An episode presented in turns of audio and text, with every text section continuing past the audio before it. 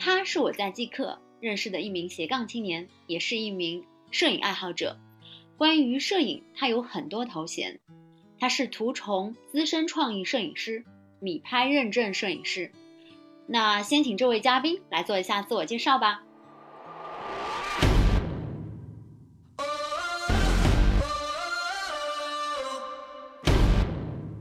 Hello，大家好，我是二游笔记，大家可以叫我二游。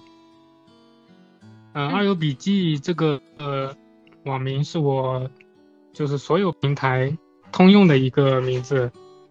就各种对全网同款，包括极客，还有我的微信，还有呃图片平台用的都是这个二游笔记。那我现在是一名三甲医院的呼吸内科医生，嗯。今年刚刚考上中级职称，呃，也就是主治，嗯，然后平时的爱好呢是摄影。摄影的话，从我刚大学毕业一直到工作，我就就从大学毕业开始一直到现在都坚持下来了。包括我在工作之余也会出去拍拍照啊，或者现在主要就是因为，嗯，因为疫情啊，包括自己因为现在有了有了小宝宝。所以自己只有在家里面搞一点微缩摄影的创作，这样的话就不用跑出去了嘛。呃，刚刚听二游说就是考了证书成为主治，那我因为对医生这个行业不太了解，但从电视剧里面看的话，基本上都是从规培，然后到住院医，然后再到主治，那是不是意味着你会越来越忙呢？其实忙怎么说呢？他这也看运气吧。所以其实上班过程中，不管什么工作，总有忙的时候，也有闲的时候。嗯，也有也也有一段时间，就感觉在家特别健康，医院也很冷清啊。当然这是一件好事。有的时候就感觉大家好像商量好了一起感冒，一起怎么样，就有的时候会会特别忙。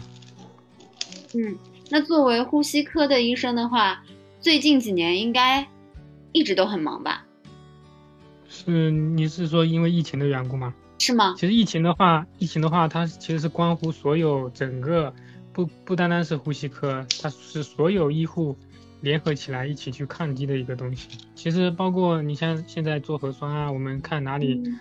哪里有疫情，就哪里去支援啊。其实这部分的人人员，医护人员是来自各个科室的医生或者护士，其实不单单是我们呼吸科。其实忙碌的话。嗯，更多的就是说，如果出去支援的话，可能跟家里人相聚的时间会比较少。像我们现在，呃，最近的一批是去西藏支援的，哦，那他们现在到现在为止已经一个月时间了，其实想想也蛮快的。但是那边的环境会比较艰苦。嗯，去西藏支援，我觉得不仅仅是只是去支援，你可能本身还要有这个体力，能够去适应那边的环境。是的。因为那边是高原嘛，有很多人其实是不适应的。他们他们去之前还经过非常严格的体检才能去去那边。嗯，那呃，说回这个你的一个兴趣爱好，我知道你是这个微缩摄影，但其实我不知道你有没有就是是从别的这种摄影的这个过程慢慢的找到了微缩摄影，还是怎么样的一个过程？怎么找到这个微缩摄影这一个点的呢？嗯。呃，说到这个，其实听众朋友如果有喜欢摄影的话，其实都经历过这样的一个过程，就是说，从刚开始自己比较特别感兴趣的一个题材，或者说一个，就举个例子吧，我刚开始是特别喜欢风光摄影，就是说我对一个环境特别美或者特别漂亮，我会去把它拍摄下来，并且记录下来。嗯，然后渐渐的，就是说会对人像感到这一块感到有兴趣，那么会渐渐的去。摸索关于人像拍摄，或者说也会去找一些身边的朋友，啊，同性的、异性的去拍不同题材的片子。那其实摄影它本身是一个提升审美的一个过程，就说你在不同的阶段，嗯，遇到了你喜欢的不同的题材，就就会想去尝试嘛。那么我最后为什么一直在微缩摄影这一块坚持了这么久呢？其实我接触摄影差不多是六年的时间嘛。从工作呃大学毕业到现在，差不多是六年的时间。我将近三年时间都在搞这个微缩摄影创作。啊，其实也是看了一个日本的摄影师叫田中达也，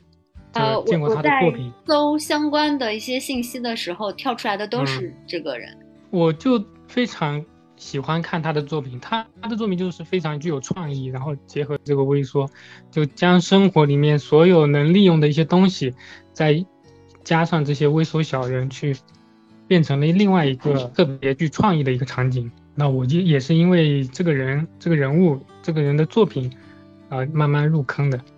那呃，是因为说你是觉得风光摄影啊、人像摄影这一块，嗯，可以发挥的空间不大吗？其实就是说，像我们这个题目叫斜杠青年，嗯，然后斜杠青年，其实我认为就是说，在我们工作之余，就是我能够利用。我的兴趣爱好去变现，或者说去盈利这一块，就是说我投入的精力，我发现就举举一个风光摄影来说吧，就说我的工作不允许我经常的外出去探索一些风光，再加上这种我认为啊，风光摄影对器材的要求比较高，所以我的投入不一定有很大的一个产出，所以我就放弃了。还有一个原因就是说。可能创作到某一个部分遇到一些瓶颈了，你发现其实很多专业摄影师他的拍的照片风光大片很漂亮，我可能就感觉就是有点鞭长莫及的感觉，所以我就会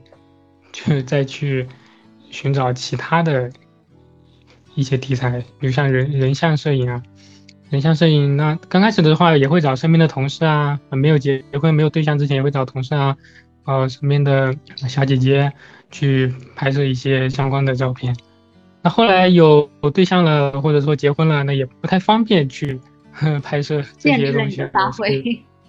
对，限制了发挥，那我就放放弃了这样的想法。但总归对摄影摄影的热爱是不变的，所以这基于这一点的话，我我希望去探索更多的题材啊，像微缩摄影的话。哎，对我的时间要求不是特别的高，只要我有空，我就可以去创作，也不受人物的限制，不受环境的限制，所以我是慢慢的坚持下来的。说起呃，你刚刚提到说，因为你结婚了，所以就人物摄影这块就限制了嘛。但是我感觉其实摄影的话，真的很很能够吸引异性，至少因为你刚刚也提到了，是能够提高你的审美方面的。对，是的。只要把对方拍得好，对方肯定就会很开心。是的，其实就是怎么说呢？斜杠青年这个词对我来说，就是说，因为包括身边很多朋友也知道我通过图片平台去产生一些变现的行为嘛，所以我就觉得斜斜杠青年就是说，投入是需要一定的产出，或者说能够作为我的副业去坚持的一个是一件事情嘛。明白，呃，所以我们还是回到斜杠这个主题上来，就是。呃，你刚刚说了，在微缩这块做了差不多三年左右的时间嘛，在这三年里面是怎么一步步去，嗯，从入门到现在，嗯，因为我看你也有很多作品嘛，其实已经做的很不错了，所以这是一个什么样的一个发展过程呢？嗯，这是这个过程，其实说起来挺有意思的，就是说我为什么会，就是说从看一直到自己去拍摄呢？看，我相信大家都会去看，会找一些微缩摄影的或者是一些创意的图片去看。那说起来，我就说当时因为我跟我现在的爱人在谈对象嘛，我我跟他也分享了关于这个微缩摄影的一些图片，然后他就他也觉得非常有意思，就是说在我不在一次就是我们第一次正式约会的时候，他就送了我一套微缩摄影的小人，就是那一套，其实大家看。一个人物大概就一个指甲盖那么大小，它高大概只有两厘米吧，最多只有两厘米。一盒的话有五个这样的小人，但是它的售价非常高，要将近两百块钱，快三百块钱。那当时我没有舍得买，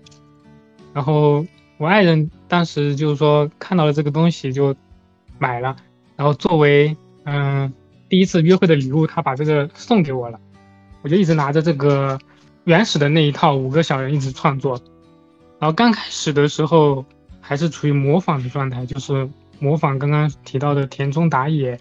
他的那个作品，去模仿寻找身边的一些可以利用的道具啊，或者说食材啊，去拍摄一些照片。刚开始发到朋友圈，然后大家就也觉得这个东西非常有意思，就是朋友圈里面的一些搞摄影的一些朋友会给我提提提出各种各样的意见，然后也会给我看一些相关的嗯一些作品。那刚才提到，也就是说，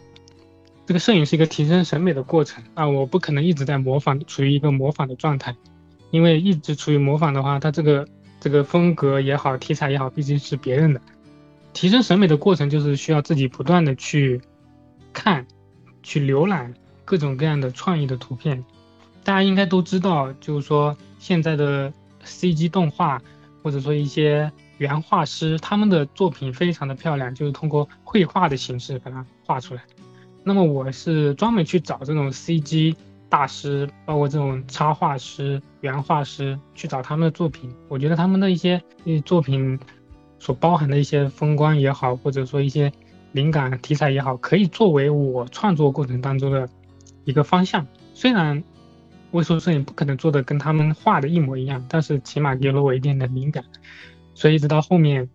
从模仿，慢慢的就开始自己在家里面摆设一些场景。那。刚开始的时候不是像我现在朋友圈，我我你应该有有看我最近的朋友圈，就是最近的朋友圈，我是专门做一些微缩的模型，就是非常的精致的。嗯，嗯那我刚开始没有的，我刚开始并不是去做这些，因为做这些东西需要一定的材料学基础也好，就是说你对这个东西要有一定的认认识。我刚开始是就是利用身边的一些简单的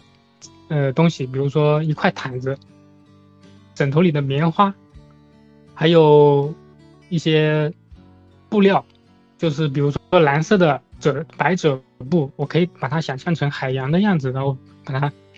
在桌面上给它用一些呃固定的胶带也好，把它固定起来，就搭成一个海洋的。包括棉花，就给它做成云朵的样子。然后跟嗯，但是这些场景是不可以保留的，它仅最后保留的仅仅只是一张我拍摄完成的成片。后来我认为这样还不够，因为我如果要二次创作，或者说我需要拿这些作品去参赛的话，那么我需要一个可以保留的场景，让大家可以看见我这个作品是怎样创作的，包括我的场景到底是怎么样的，所以我才会一步慢慢的去学习这个微缩场景的制作，也就是现在你在朋友圈，我的朋友圈可以看到我目前的一些作品。然后我是怎么在图片平台一步一步走到这些？现在这个就是说有很多的认证，也有很多的嗯头衔。就刚开始一样，就是说呃从模仿一直到自己的创作的时候，我会去图片平台发现一些跟我的微缩摄影相关的一些活动和比赛。那么我会去投稿，那么投稿了，那评嗯看到了。那么如果说这个作品很好的话，我会得一些。小的奖项，那么这个奖项对我来说是一种激励。比如说，我刚开始自己创作的一个作品拿了，呃，视觉中国的一个，就是一度一次年度创意摄影的一个提名。那么这个对我来说是一种激励。那么我会想办法去，嗯，把这个事情做得更好。呃，然后慢慢的，其实现在很多图片平台它都是有自己变现的渠道的。像视觉中国的话，它作为图库。我已可以拿到它的这种，呃，直通车的权利，就是我直我的作品直接上传到他的图图库，如果卖出去，它会给我一定的收益。像米拍的话，它是直接将我的图片作为 OPPO 手机或者 vivo 手机的锁屏，然后也会固定的时间给我这样的一呃收益的回报。像图虫的话也是，极客这个 APP 我是挺喜欢的，因为它是一个非常纯粹的一个。嗯，圈子兴趣的一个平台，那么我发在极客上面也获得了很多就极友的认可和喜欢。那其实大概这个过程是这样的一个过程，就是说从模仿到自己创作，到图片平台的参赛，然后在各大平台获得一些认可和粉丝吧。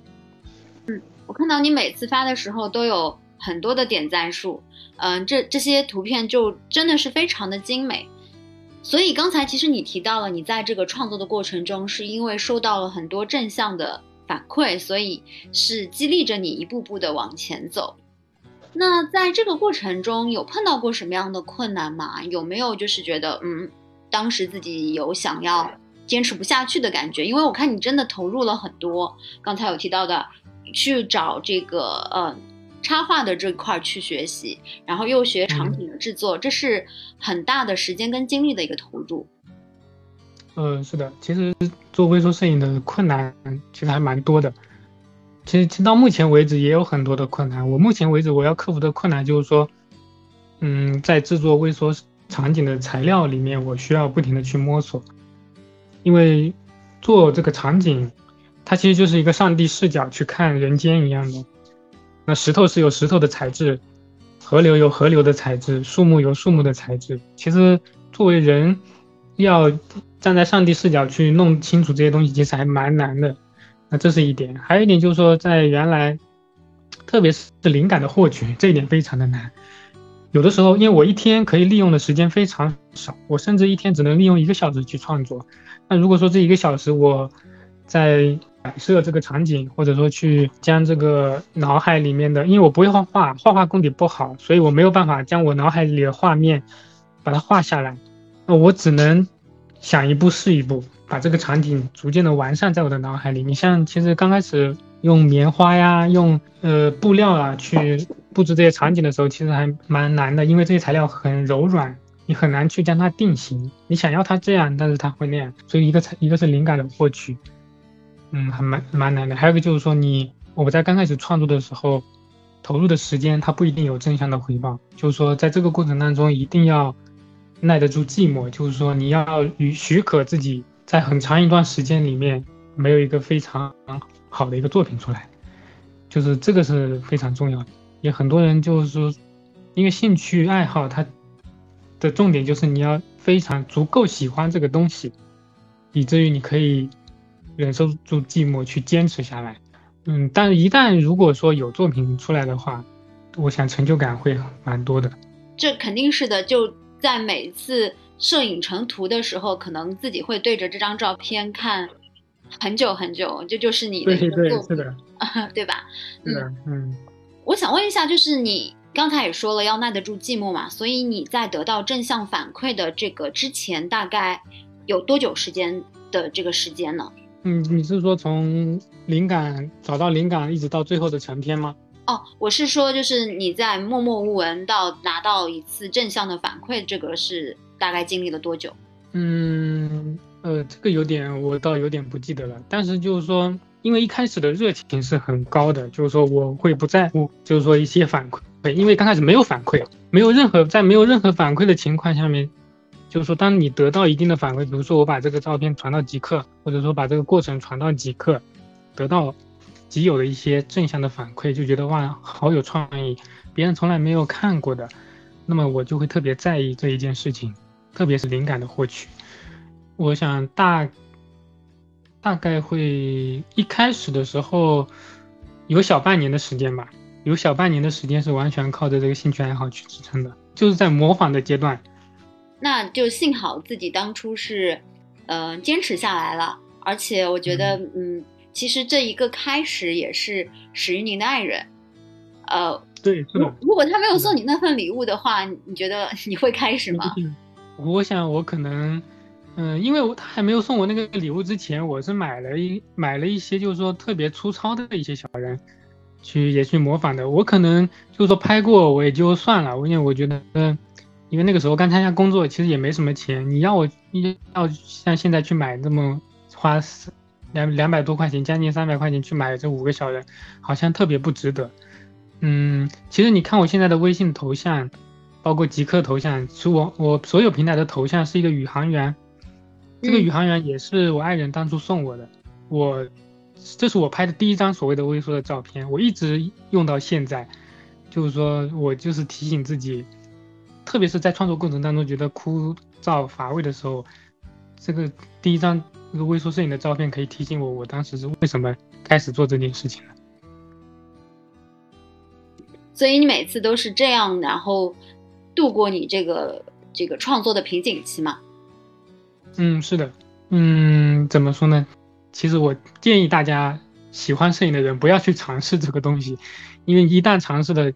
开工没有回头箭，因为它不像是风光摄影，你可以放弃，你只要不出去，你就可以不拍风光了，你只要不去约人，你就可以不用拍人像了。但是你买了这些小人，因为我因为我家现在的小人是越买越多，越买越多。这些小人积攒在家里面，它既不能当废品卖掉，也你扔掉也可惜，所以这些小人就时时刻刻在提醒你，你要创作，你要创作，就好像这几百个小人围着你，在你耳边说，在你耳边督促着你一样。反正现在这个微缩摄影的领域就是一条一去不复返的路吧，目前来说我是这样认为的。但是我觉得就是。有时候看到一些好的创意，还是嗯，看到自己的灵感的时候，还是就是有种灵感乍现的感觉，还是很很很有成就感的。是的，非常有成就感的一点就是说，嗯，刚从刚开始的模仿，一直到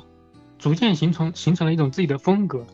就是说我看到一个作品，其实最后的成品相当的漂亮，但是它跟我刚开始想象的可能完全不一样。这就是说，在在创作的过程中，慢慢慢慢的作品就自自动形成了一个自己的风格。其实你在包括我在后期，就是在修图的过程当中，会不自主的把色调啊，或者说一些场景的氛围啊，往一个方向发展。就说慢慢慢的、慢慢的，它会形成一个一套自自己的风格。嗯，您现在的风格是什么样子？因为我看到过两次作品，好像都是这种枪林弹雨的感觉。哦，那个是《枪林弹雨》这个作品，就是它也是一个，嗯，是一个阶段吧。嗯，其实我现在就两个场景，一个就是你刚才看到的，就是有子弹的那个场景，还有个就是现在创作的这个场景。这两个场景，它是一个从，嗯，我原先没有可以固定的场景，也过渡到现在有固定的场景拍摄。它这个其实是一个。对我来说是一个创作中的跨越吧。那我的风格主要是，嗯，色彩丰富的，偏向梦幻的，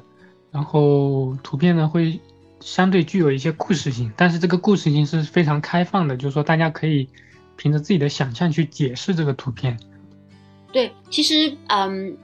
拍摄的话，它其实不管是风景还是人物，还是像这种微缩，其实它要讲述的都是一个。故事看就是怎么把这个故事呈现出来，从不同的角度去呈现出来。嗯，是的。对创作的话，其实灵感刚刚说的，从嗯插画，包括 CG 动画，还有就是我可以从一些歌词，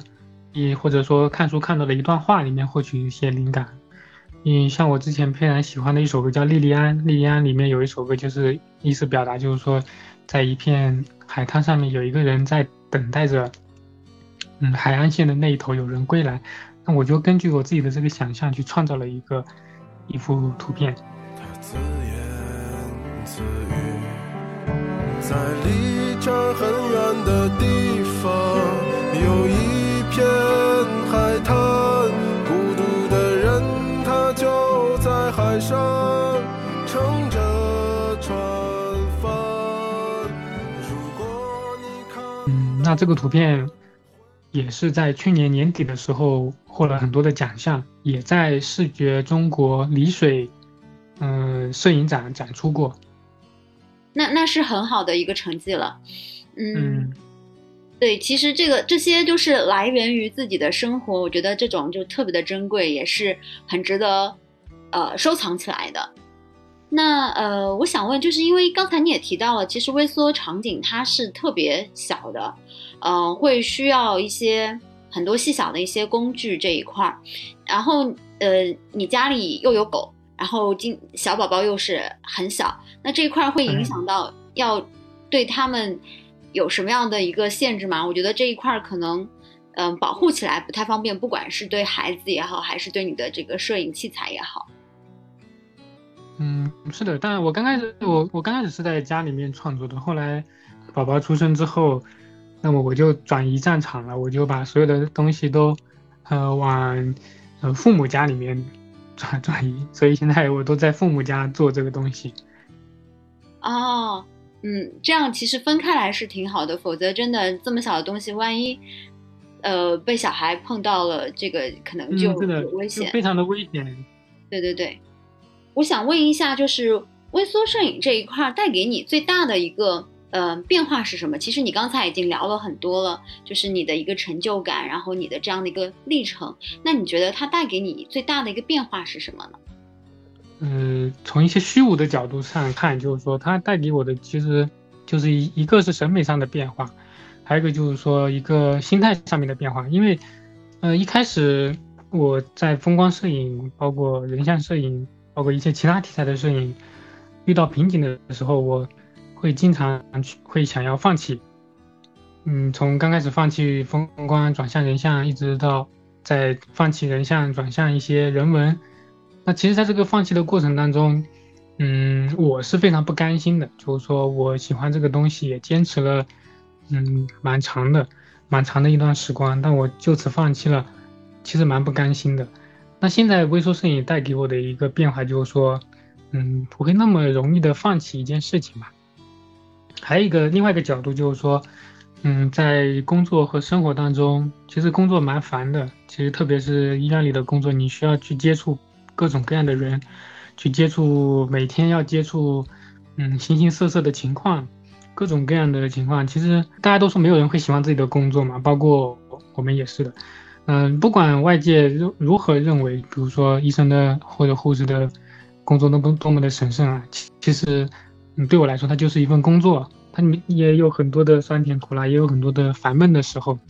那从这个角度来说，微缩摄影带给我的就是说，在工作烦闷之余，我可以回到这自己的创作里面，在这个创作里面，给自己找一块可以放松的地方。我回到创作当中，它它可以不会有成果出来，但是我起码在那个时候我是放松的，我是。享受自己的创作，我可以不去管生活和工作上的一些乱七八糟的事情的。呃，还要从从实在一点的角度出发，就是说，他给我一个生活的一个方向。嗯，因为现在有宝宝了嘛，我可以就是说，相当于我可以为自己以后自己的孩子，我给他从教育方面，我会有一一些不同的角度，我会从创意或者一些特别的灵感。或者说一些其他的角度去教育我的孩子，让他对这个世界有不同的一些看法，或者说通过我的创作，能够去教育他一些比较正向的东西。还有就是说，通过变现的渠道嘛，可以作为我的一个副业，稍微的改善我的生活。嗯，之前大家都有嗯提到过一句话，就是说赚钱养活梦想嘛。其实大家可能有兴趣爱好的朋友都有这个经历，就是有一个赚钱养活梦想的这样的一个经历。总有一天，我相信这个梦想会反哺现实，就是说它会给我带来一些回报。这个是非常实在的一点，一个从心态角度出发，一个从现实角度出发。我觉得从这些角度可以解释他对我的一些改变。嗯，我觉得说的非常好。你刚刚提到的就是。在这个微缩摄影中，能够去做自己喜欢做的事情。其实我觉得我做这个播客也是希望说，能够让大家知道说有哪些斜杠的事情，有哪些副业的事情，大家有在做。大家其实都不是那么简单轻松的在做这件事情。希望呃他们听到之后，能够就是在自己的工作之余，去挖掘自己喜欢做的事情，然后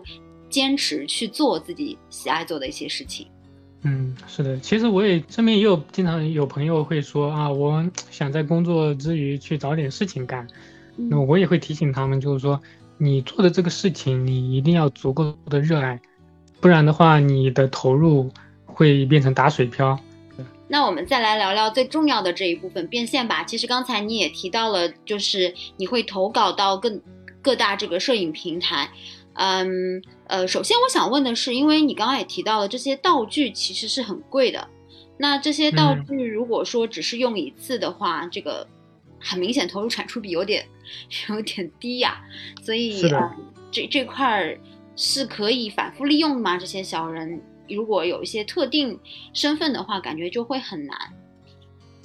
嗯，对。嗯，其实小人，嗯，其实任何场景都可以使用。举个例子，就是说有一句话是说，把两个互相矛盾的事情放到了一起。那么我的作品就相当于就是说，你可能看似毫不相干的这个小人跟环境，但是把它放到了一起，那个就非常具有故事性了。那这个就是就是说你可以去解释这个图片，可以每个人可以用自己的言语去解释我的作品。那像比如说我把宇航员这个小人给他放到了森林里面，那这个其实可以，大家完全可以发挥想象。比如说这个可能是一个外星球的森林啊，或者说宇航员呃降落到地面，不小心降落到这个森林里面。那其实大家可以用不同的语言语言去解释这个事情。那这个就很好的规避了，就是说小人不可以重复利用这样的一个事情。那么我也会根据小人特定的小人特定的动作去想象一个场景，那避免出现这种浪费的情况。那么像我跟之前刚才说的，就是说场景不可保留，这个是非常致命的。就是说我拍摄的一些场景，它最原始的面貌，我可能拍完我这个桌子就收拾掉了，我已经不能复原了。那这个是最致命的。那么我现在做的这些事情，就是说把这个场景给它保留住。那么我下次可以换另外的人，或者说换另外的小人，把他们放在这个上面，组成另外一个故事，从另外一个镜头的角度去拍摄，出现的是完全另外另外一幅画面。嗯，或者说呃这些场景，你其实刷不同的颜色，可能就是不同的含义。也是一种重复利用的一种表现吧。嗯，对，是的，就是像包括你的灯光也对，打光，微缩摄影它特别特别在打光这一块，在光线这一块，它的要求非常高。其实你用不同的光线，你比如说用红蓝灯去照射，去从各个角度去照的，那它呈现的可能是赛博朋克的风格。如果你就用暖光灯去拍摄，那它呈现的是一个日落的场景，像这就是一个可以不断去变化、不断去探索的一个一件事情。嗯，所以现在，呃，听上去其实你已经有很多道具了，嗯，那你的投入跟产出是一个什么样的一个比例呢？嗯，目前来说，我可以不用投入了，就是说我现在静静静静的等待产出。比如说我我刚开始可能。还没有进行微缩场景制作的时候，它可能达到的是一个平衡的状态，就是我会用赚过来的钱再去买一些小人，或者说去买一些道具，是一个平平衡的一个过程。嗯，现在就是等着收获了。嗯，现在等着收就是不着急，其实我也不着急，他因为，嗯，我觉得这我的方向既然有了，那么我。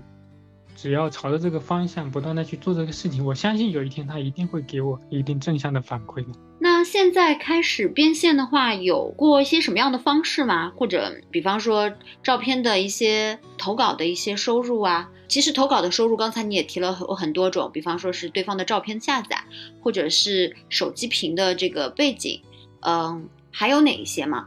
还有就是引入商业。其实如果有一些商家看到我的作品，他愿意。将它的产产品放到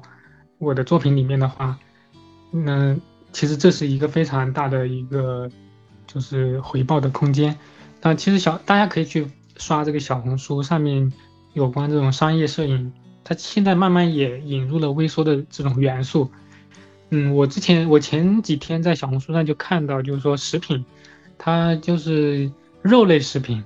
它肉类食品，它用这个肉类啊，它摆成一个假山的形状，然后下面是一条河流，呃，一些小人乘坐的这个小船，这个从这个河流一直通向那个用肉做的这个假山，然后边上是一些绿植，它布置的场景非常的好看，包括加上他们的打光，最后呈现的产品，呃，照片就非常具有商业的价值。那么我觉得这是一个非常大的回报空间，因为商业你一旦跟商业挂钩，那它的。这个报价是非常高的，像我之前我确实做过一个手机广告，他当时让我做一个吃鸡的场景，我做出来了，然后拍了一个视频，大概有八千块钱吧。拍视频不是拍照片吗？然后他是这样的，就是说我的场景固定了，然后我通过镜头的运镜拍摄这个场景的过程当中，它展现的是什么呢？就是说，嗯，它的手机的流畅程度。包括你，因为它是一个吃鸡的场景的还原嘛，就是我从模型一直到慢慢的转场转到他手机里面的画面，是它是这样的一个过程，它是想要引用这个微缩的元素。嗯嗯，它它是体现这样的一个过程，所以是一个视频呈现的方式。嗯呃，他倒不是说把这个制作过程用视频拍下来，他就是说最后完成的场景跟他们手机里面吃鸡的场景一模一样，然后再就是通过一个转场，把这个现实的场景转到他们用手手机玩游戏的这个场景里面。嗯，那我觉得一次八千的收入也挺高的。这我不知道这个在你们的圈子里面是算高的还是算低的？嗯，算算低的。哦哦，其实就对，就像我刚才说的，其实跟商业挂钩的话，你的报价可以朝高了报，那么这个是有有还价空间的嘛？那这个其实随着你的照片越来越好，那这个报价可以是越来越高的。对，就看对方需要嘛。嗯。就首先就是你一定要认为你的审美足够好了，就是说你认为你的审美足够好，你的场景足够吸引到别人，那别人也愿意合作的情况下面，你可以完全可以大胆一点去报价呀，这毕竟是一次机会嘛。嗯，没错，这这其实是向大家展示你的一一次机会，然后很多时候这种传播就是口口相传的嘛，那一旦这些。IP 树立起来了之后，那你的这个广告就会接到手软。嗯，是的。对，那最后的话，我想能说一下你自己到目前为止自己最满意或者印象最深刻的一个作品吗？然后它整个一个过程大概是什么样子的呀？我最满意，其实我每一次的展示都是我满比较满意的作品。其实也其实也有很多，就是说我不满意的作品，我没有展示出来，可能就在这个过程当中，我场景也做搭建好了，拍摄也也完成了，但是在后期的过程当中，我发现它有一些致命的弱点，比如说光线，比如说细节，我就会把这张照片放弃，我直接跳到下一个创作过程当中，就失败的过程我没有展现出来。那么我所展现的在平台里面展现的作品，其实都我都是比较满意的。但你要说最满意的呢，可能就是我刚才提到的那一幅莉莉安的作品，还有一幅，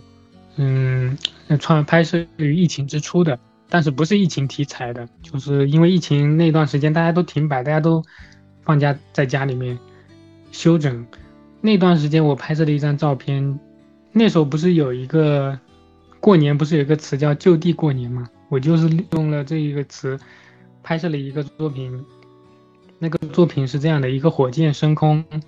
然后这个在近景处有一个宇航员站在山坡上，看着这个宇宙飞船飞往地球。呃，这个寓意就是说，因为地球疫情的缘故，宇宇航员也没有办法回去，只能通过这种火箭来回的运输物资来维持在外太空的生活。那我当初的想法是这样的。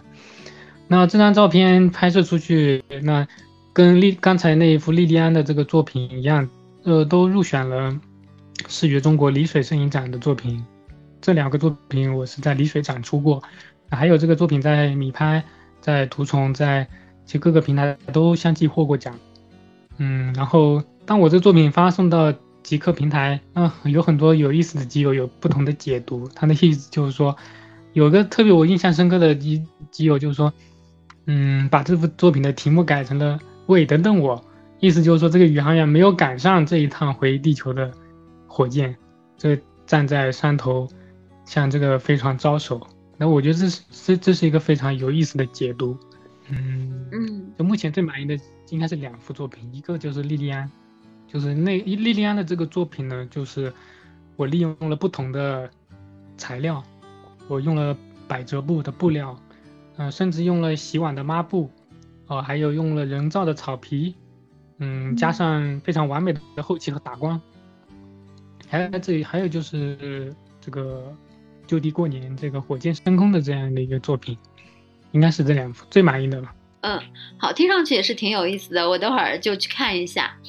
嗯，没有，我等下发给你。好呀，好呀。那最后的话，我想问一下，呃，你对。呃，你对我们的斜杠青年，或者说想做微缩摄影的斜杠青年，有什么想要说的吗？嗯，其实我对斜杠青年有很多斜杠青年，他其实做的非常好了。其实，在各个行业、各个领域，他们有些做的事情，连我我是想象都想象不到的一些事情。那么，对这部分斜杠青年，我想说坚持吧，坚持下去，给我们或者说给其他一些斜杠青年带来更多的鼓励。呃，还有就是说，在正在路上的这些斜杠青年，就是一定要坚持，还有就是说，一定要足够热爱你现在目前所做的这个事情。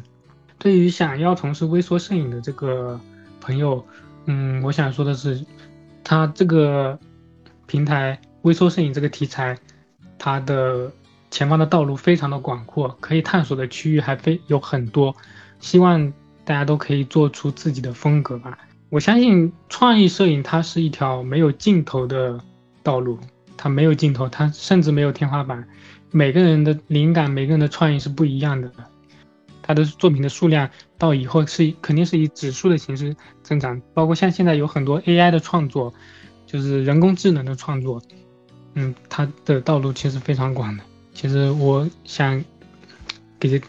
大家带来的就是说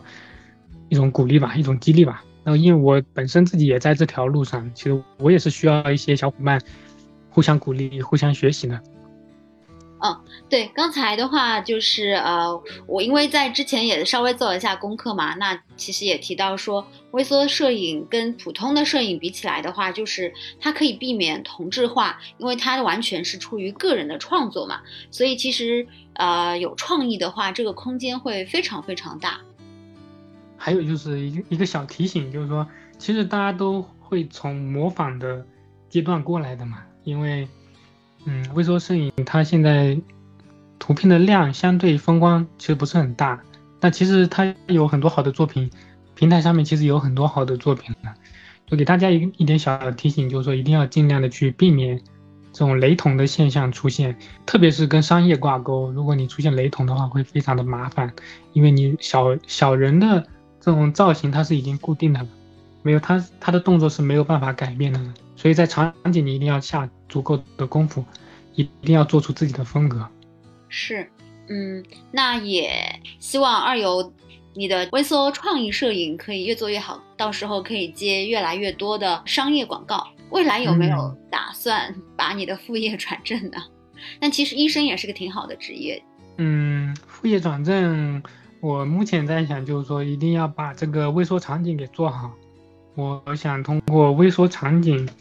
可能我以后会想开个兴趣班什么的。我想教教小朋友去做这个微缩微缩场景，因为我的手工基础也是来自我幼儿园学习的。其实沙盘的制作，我在幼儿园就有学习过，包括幼我幼儿园的时候，我有印象，我有一次。跟班级老师带我们去很远很远的地方比赛，我们那时候还拿了一个一等奖。我记得我清楚的记得，我当时做的那个沙盘是一个农场，嗯，有农场，有栅栏，有农有农房，有草地，所以我们当时做的那个场景获得了一等奖。那从那之后我就没有印象了，一直到现在，所以我感觉也是怎么说呢？其实也蛮有缘分的吧，我感觉，就是我幼儿园接触过这个东西。幼儿园，所以，嗯，对我幼儿园，这说起来也非常巧。我回过头来，我去想象的时候，但是当时的照片我已经找不到了。但但是我们拿了那个一等奖，还是很开心。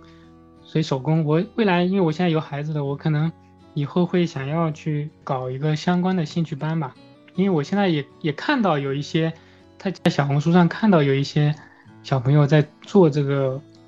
有有这种相关的兴趣班去做这个微缩的场景。他们把奥特曼放在里面，奥特曼大战怪兽的这个场景。嗯，呃，对我我小时候看奥特曼这个电影的时候，嗯，电视剧的时候，我应我想应该也是类似于微缩摄影的这种场景，把把奥特曼放大，把这个房屋啊什么变小，这样这样才能就拍的正常嘛，否则就会不可能每次就去把房子给破坏这样这样的一个情况，嗯。而且我觉得开培训班也是一个很好的一个方向，变现的一个方向。它其实是开发小朋友右脑的，然后培养他们的一个创作性，比起应试的教育培训班好多了。嗯，对，是的，因为兴兴趣是最好的老师嘛。就是微缩摄影对我的嗯改变，就是说我可能在教育孩子这块，我可能会走一些不一样的道路。我可能会带孩子去看。我甚至以后可能等我幼孩子幼儿幼儿呃幼儿园，如果我如果还在做这个事情的话，我会跟他一起去完成一个作品。那么我觉得这个对对小孩的教育来说也是一个很好的渠道吧。嗯，我非常赞同。我之前是国际教育这一块的，所以我特别赞同素质教育这，呃，这个方向。现在的应试教育真的培养出来的孩子是不一样的。好呀，那今天非常感谢二游笔记关于微缩摄影这一块的一个分享，我觉得也有很多的干货，包括很多的一些思考，嗯，都是特别特别。有深度，包括未来的这样的一个计划，那也希望说能够继续加油，有更多的一些发展，然后未来能够做更多你喜欢做的一些事情。听了这一期的节目，我的感受是，二游笔记是真心喜欢微缩摄影。幼儿园时期搭建的场景，他居然还能清晰的记着，也正是因为这个体验，让他深刻领悟到。未来想和他的孩子一起动手搭建自己的梦想场景。微缩摄影还能往少儿培训这个方向发展，着实是个很有创意的想法。你呢？儿时的梦想是什么？我小时候想做广播电台主持人，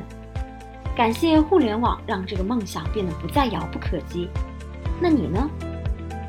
欢迎留言评论告诉我。